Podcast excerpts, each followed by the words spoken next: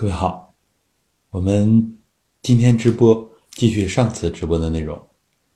上次我们主要是分享的练功生活化的问题。今天呢，我们主要讲生活练功化。这好像是一个文字的游戏，但实际上呢，它有不同的主旨。那么今天我就重点跟大家分享一下。如何来生活练功化？它跟练功生活化有什么区别呢？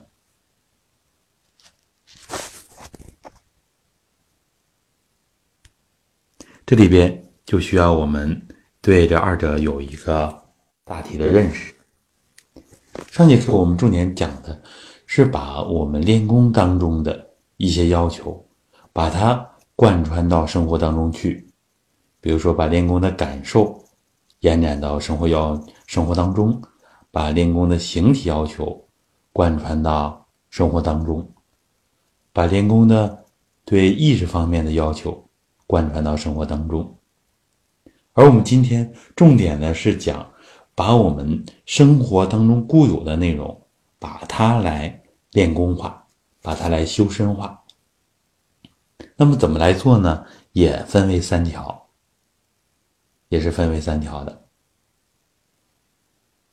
那么，它的第一条是什么呢？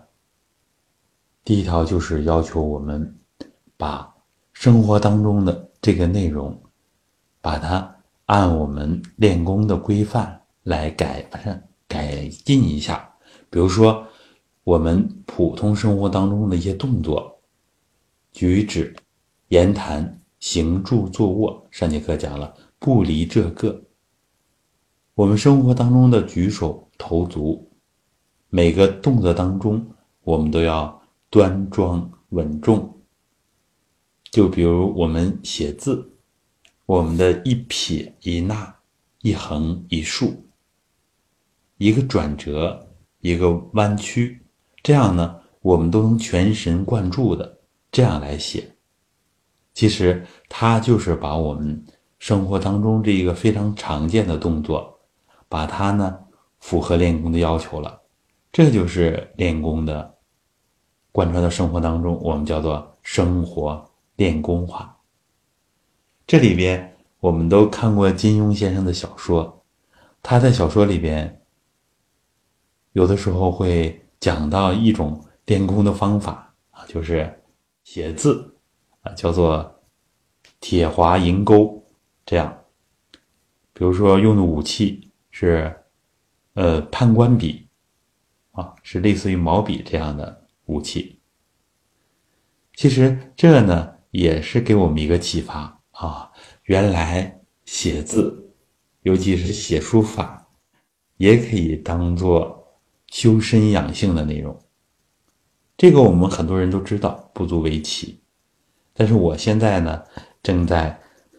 主攻的一个方向啊，方向之一就是研究这个养生书道，这书法在养生当中的应用。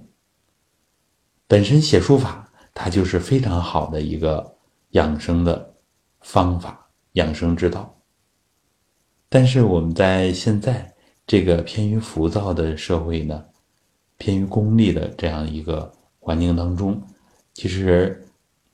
我们不能说这些书家，不能说这些书法爱好者他们做的不到位，啊，就是说现代人的这种外求外向的东西太多了，所以一些书法大家、一些书法资深的爱好者们身体素质，并没有我们想象当中的那么好。这里边就对我们提出一个这样的一个要求，这样的一个。对古人学习的这样一个要求，为什么古代的书家很多的长寿？比如说能活到七八十岁的啊，很多。我们想，这个跟那个时代，我们生活节奏比较慢，那个时代的人比较安静，也跟这些书家的修为有一定的关系。所以，我现在逐渐的要在琢磨这一块儿。如何来通过写字，通过书法来更好的修身养性，不简简单单的是说写字可以陶冶性情啊，不只是这样的。比如说，对我们写字的身形要求，站姿要符合我们对站立，尤其是对站桩方面的各部身形要求。两脚要踩实，腰要直，背要拔，然后两肩要平，两臂要自然舒展，手拿着笔要含掌舒指等等一系列的要求。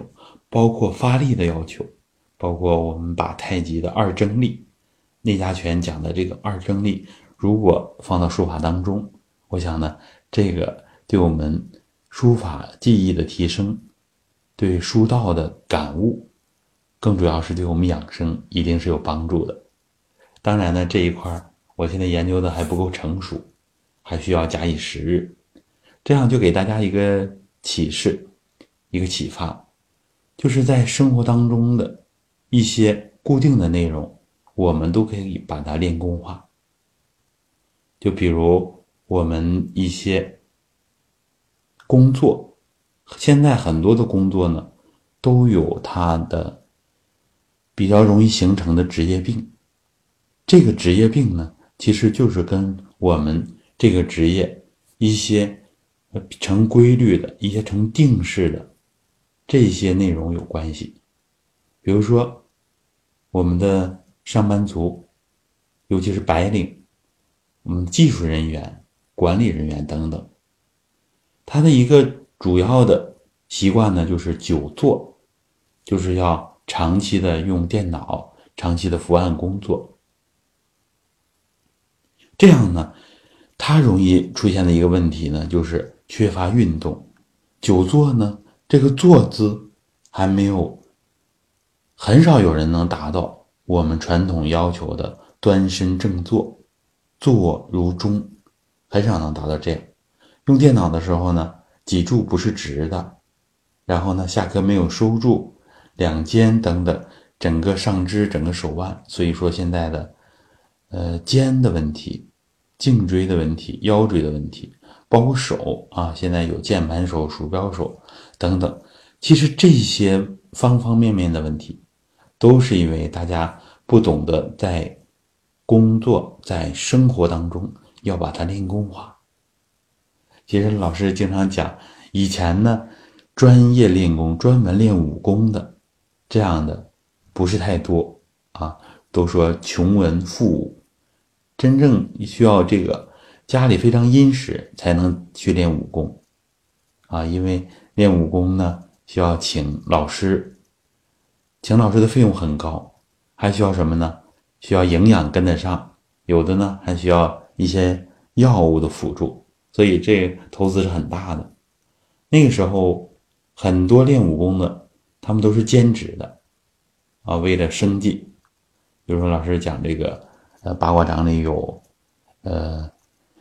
美马啊，就是开煤铺的，还有眼镜城啊，磨眼镜，半蹲着，别人坐凳子，坐个小凳，他就半蹲着磨眼镜，还练出了很厉害的下盘功夫啊！这就是比我们平时养生的高位站桩要低得多的一种低位站桩，一个叫矮桩，这就是在工作当中结合了练功的内容。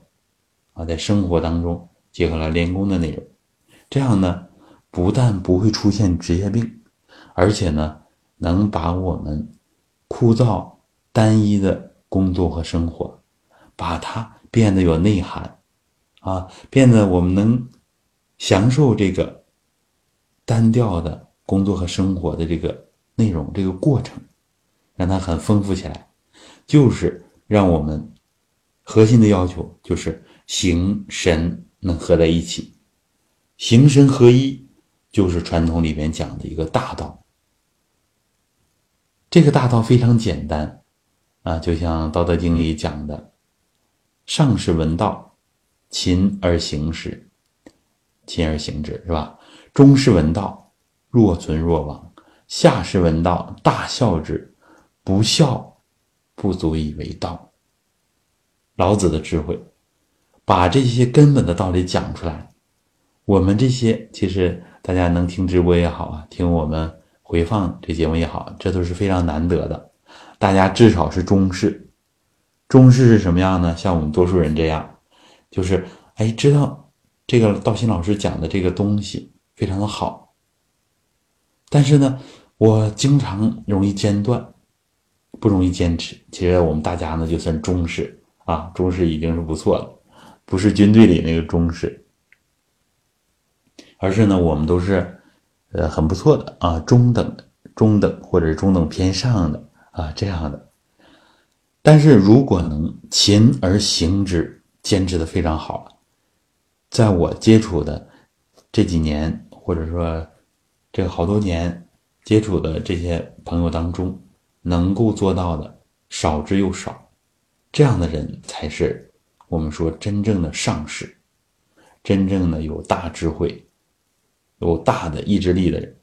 这个我自己呢，我感觉我也做不到啊。就是我也是中士，若存若亡。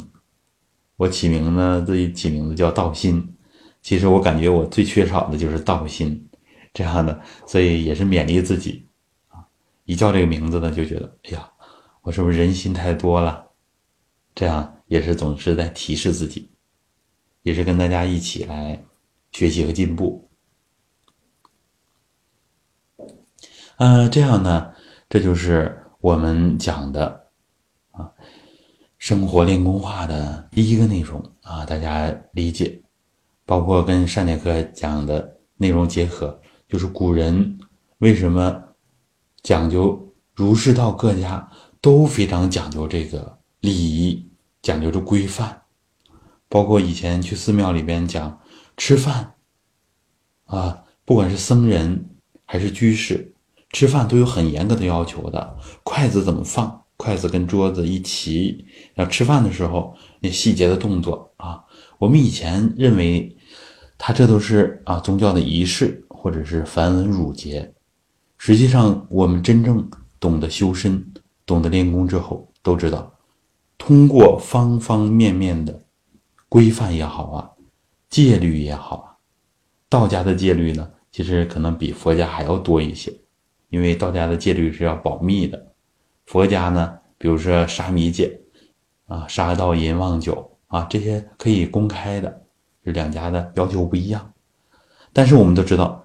这些戒律实际上是在时时处处都在规范修行人的行为、修行人的内心世界，所以我们不要小看我们传统文化这些内容。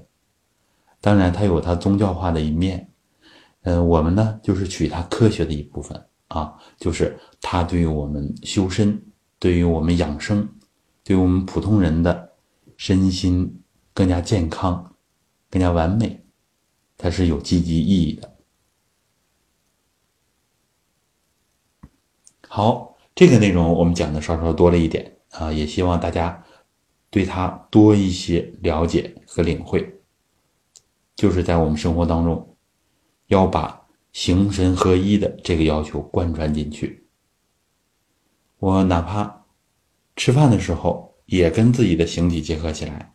手按太极的要求呢，始终要跟腰合在一起，因为我们四肢是四张弓，脊柱是一张弓，啊，这个也是以后要细讲的内容。以后要讲松腰的这一块内容，这样总是连着自己的腰间，这样也相当于一手，也是一手丹田的内容，也相当于形神合一。其实好多内容呢，以后都要整体的兼顾到。好，这就是我们讲的生活练功化的第一个内容。第二个内容就是把我们生活当中学到的、看到的一些词汇，它跟我们修身和练功有关系的这样的词汇，经常的去体会，遇到了就去琢磨一下。其实我们的文化当中相关的词汇太多了。比如说信手拈来，比如说闭目养神，大家想没想过？为什么要闭目养神？闭目养神什么意思？其实我们每次练功要求大家端身正坐，或者是两脚并拢，两眼平视，马上就要两眼轻轻闭合，这是在干什么？其实我们每个人熟悉的这个词汇当中，都有这么深入的练功的内容。比如说一心一意，要求我们专一心念；跟它相反的呢，就是三心二意，这就是我们普通人的状态。平时呢，从这儿想到那儿，从那儿想到想到那儿啊，内心很杂乱。比如说心平气和，哎。我们知道了啊，把心平静下来，气才能合畅，气血才能更好的通畅。啊，这样我们一想，原来生活当中这么多的词汇，我们大家回去之后啊，下来呢，就是呃，在自己多多挖掘，多多去体会，你就会发现啊，原来很多的。成语当中，包括我们的一些词汇当中，甚至一些俗语当中，都有我们练功的内容。比如说，现在我们都讲力气，其实我们在呃古白话文里也好啊，古代的小说里也好，都讲气力啊，有气才有力。其实这也是我们刚才所讲的，呃，从丹田每个动作，其实我们不练功的人也是这样。从丹田调个气出来，然后才会产生力，这就是从神到气，啊到形这样一个整体的过程。有修为的人，这方面的体会都是比我们深入的多。那么还有哪些词汇呢？还有哪些成语？那么我们大家多多去挖掘。呃，老师讲过的呢，就是呆若木鸡。现在呢，作为一个贬义词，但实际上，呆若木鸡的出自于庄子，是吧？他是讲的斗鸡的过程当中，真正凶猛的这个类型的鸡，它实际上看起来呆呆的，像木头一样，它的生命力、它的神气都是内收的。等。对方那只鸡松懈的时候，它突然爆发出来，啊，这个势不可挡，凶猛无比。其实他是讲的，我们人有修为的人为什么不那么张扬？他要把自己的精气神时时刻刻的都含住，这样才能使自己不断的提升。啊，这也要提到金大侠的小说里边。啊，他的小说我个人也是非常的崇拜的。虽然我看的很少，但是发现里边关于历史文化，包括我们的武功养生、修炼这方面文化的内容都很多。啊，很多呢，它是有根据的，这不是用艺术的语言、艺术的手段去夸张了。比如说他讲到的那个书生一样的武林高手，其实。历史上确实是这样的大人物非常多啊，这样的大家。其实他们是什么呢？就是他武功练的到一定阶段之后呢，他的气质都发生了变化，看起来文质彬彬的，但是真正动起手来就是什么样呢？静的时候静如处子，动的时候动如脱兔。啊，一动起来，那个动作非常的迅猛，啊至敌于顷刻。这其实就是我们传统文化讲的啊，真正的高手可不是一介武夫，可不是非常莽撞的，而是呢，他是有内在的修养，甚至呢还有很高的文化修为。这就是我们传统武功里讲的武道通仙道啊，真正练武功。练的层次比较高的，其实它也是提升我们人的层次啊，它叫仙道啊。这样就是，呃，因为道家呢用这个仙来形容人的层次啊。好，这就是，嗯，我们又举了一个例子，啊，比如闭关自守啊，这是老师讲过的一这么一个词语。闭关自守呢，我们也是作为一个贬义词，但实际上在练功当中，我们知道啊，原来闭关是要把自己不仅仅是空间上啊，制造一个封闭的空间、私密安静的这么一个场所，不受打扰，更主要的是眼耳鼻舌身意啊，我们的五官七窍都收起来，安静下来，这样。守着自己，如果每天都有一点这样的时间，那么我们的身心一定会得到很好的调整，自己身体的一些亚健康的问题也会很快的得到改善。啊，这就是我们讲的闭关自守。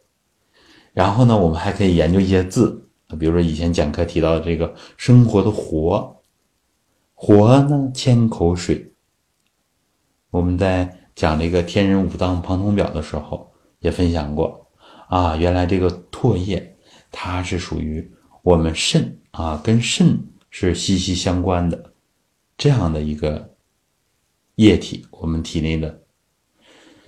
所以呢，我们经常的舌体上颚，每次练功都要舌体上颚，然后产生比较多的唾液，把它咽下去，咽到命门，咽到命门的内窍。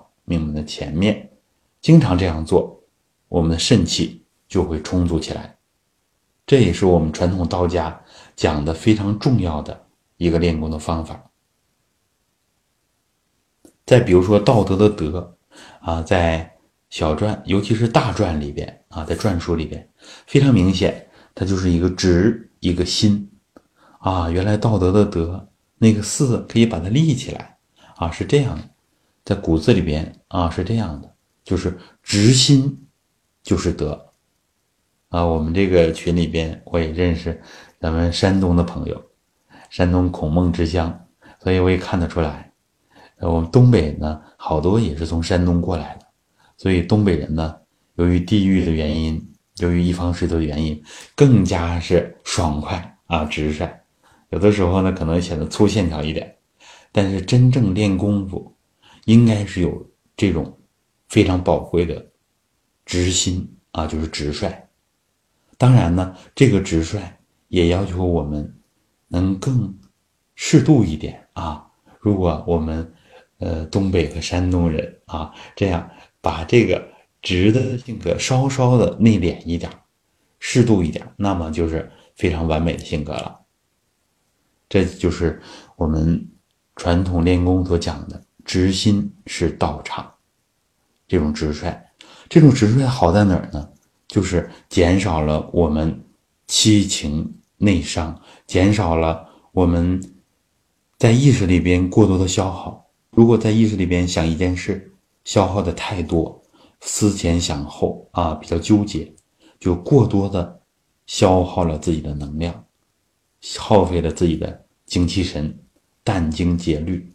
所以，过于精于算计的话，过度的话，思则伤脾。其实不只是伤脾，就把自己的，呃，真正的，我们都知道，大脑消耗的氧，在我们人体占的比重是很大的。所以呢，要求要直心。这里边我们以后讲修养意识啊，我经常是挖了很多的坑，比方说以后讲这个，以后讲那个，因为我们这些东西。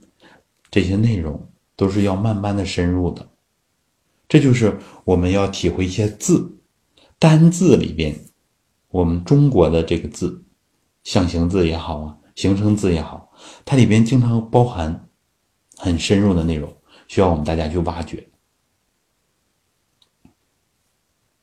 好，这就是我们所讲的啊，第二条啊，这个第二条。然后呢，生活练功话还有第三点，就是我们要经常的体察万事万物，体察自己。这就是把我们生活当中要加上格物的这个内容。那大学里也不是讲修齐治平，在这之前呢，就要正心诚意，格物致知，格物。这个格物在传统里边有不同的说法啊，像心学里边就是讲革除自己内心当中不合适的东西。这个时候，我们其实把阳明先生的啊这些内核心的内容啊，把它学过来，就是经常要体察自己。你看，那比如说自己很心烦，你这个时候就是很好的练功机会。你体会一下，心烦的位置在哪儿？是从哪块产生的这样心烦的念头？如果经常这样醒察自己，其实这就是最高妙的练功啊！在禅宗里边呢，那个参话头，体察自己的念头啊，像后来流传到日本的摸照禅，就是要查照自己的念头的出处。当然，这都是比较高深的。练功内容了，我们的听众里边呢也有不同的层次，有不同的追求，更多的人是追求这个身体更健康一点。当然，这些方法呢，我们也可以适度的用一用。如果想更好的修身啊，甚至是修炼，这些内容更要重视起来。然后呢，我们还要体察。万事万物，其实我们中国文化讲的天人合一之道，就是要我们经常的体察周围的事物。比如说，现在正是冬季，我们反复讲，冬天呢，要养生的要点就是偏凉一点因为冬气通于肾，肾主折藏。那么我们通过体察万物，就会有感悟。你看冬天的大树。他把生命力呢都藏在根系里边了，然后呢，把这个枝叶啊都变得凋零了。它是主动适应的气候，秋风一扫，落叶马上就全掉了。冬天的时候呢，我们看它枝，它都不那么绿了啊，它都变得枯萎了。它就把生命力藏起来。所以说呢，要把自己这个我们冬天的时候要把生命力藏起来，然后春天的时候开始生发。生发的时候呢，啊，这个枝开始变得繁盛了，然后叶子开始慢慢的发芽，慢慢的长得茂盛。这就是我们把生命力放在那儿，把自己的意识的主导放在那儿，就会强化哪个地方，我们会有这样的感悟。所以呢，我们感觉自己的肾气弱呢，我们就多练腰啊。感觉自己的头部气血弱呢，我们就多往头去运动，去运用意识。比如说，经常的抻气，经常的合手龙头。如果想强健下肢，那么多转脚，多练弹腿翘足、站桩、蹲墙。当然，这些都是不只是强健下肢的啊，这就是我们练功要有侧重。我们生活呢，更是这样，就是生活当中也要经常的动你比需要加强的这一部分，这就是我们通过感悟身边的这个呃植物，包括一些事情，对自己都会有所启发。如果在生活当中多多去悟，悟这个字呢，我们看竖心儿加一个五，其实呢就相当于把。我自己的心立起来，啊，这个心变成竖心，变成竖心儿，竖心儿旁，就是让我们多悟一些。悟是什么意思呢？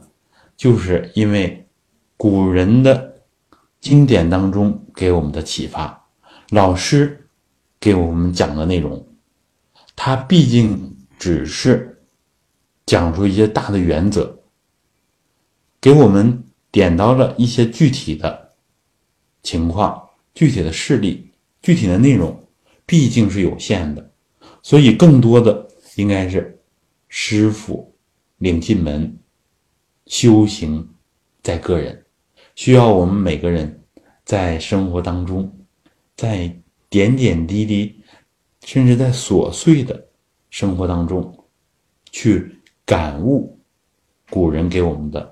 修身之道。好，那我我们今天的分享的内容主要就分享到这里，看看我们大家有没有什么疑问，然后我们交流一下。如果没有什么问题的话呢，那么我们就是简单总结一下今天讲的练功生活化啊。我们今天呃练功生活化是上一讲分享的，呃，跟我们今天所讲的生活练功化，它是有细微的差别的。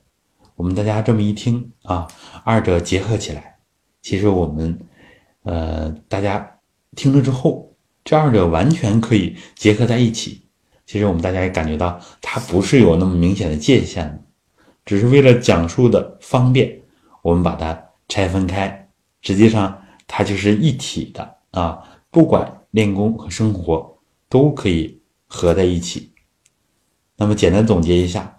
我们今天分享的其实就是第一条呢，是把我们形神合一的这样的要求放到生活当中。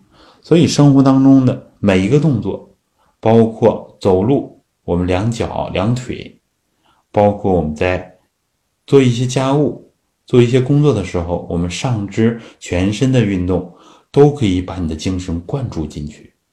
甚至一些比较重的一些力气活。我们都注意腰为主宰，腰带着四肢这么来整体的运动，这样呢，我们的生活，我们单调的工作都变得有意义了。比如说现在冬天，很多单位都要清雪，很多人呢，哎呀，觉得这是一个工作，是一个压力啊，不太喜欢。但如果把它作为，哎，我们练自己整体性，练腰来发力。这样我们就会觉得这个工作单调的内容变得丰富，变得有趣。你可以享受这个过程啊！我这这个过程当中，哎，腰抬着我的胳膊啊，在用劲儿，下肢下盘变得稳定，就会觉得很有意思。这就是我们所讲的，在生活乃至于在工作当中，都可以结合练功的内容，它会改变我们的心态。改变我们的健康状态。第二点呢，我们就是讲了，呃，对成语啊，对一些文字啊，这里边啊，对于我们文字符号、文字的语言当中的这些呃所蕴含的修身练功的内容，多去体会，这个我们大家一定会有所收获的。然后第三点就是讲我们要多多体察。啊，体察万事万物，体察我们自身，体察我们的形体，啊，体察我们的气机运动，甚至体察我们的念头，这都是我们讲的内求法的内容。这样，我们自己提升的就非常快了。好，那我们我们今天所分享的内容就到这儿，谢谢大家。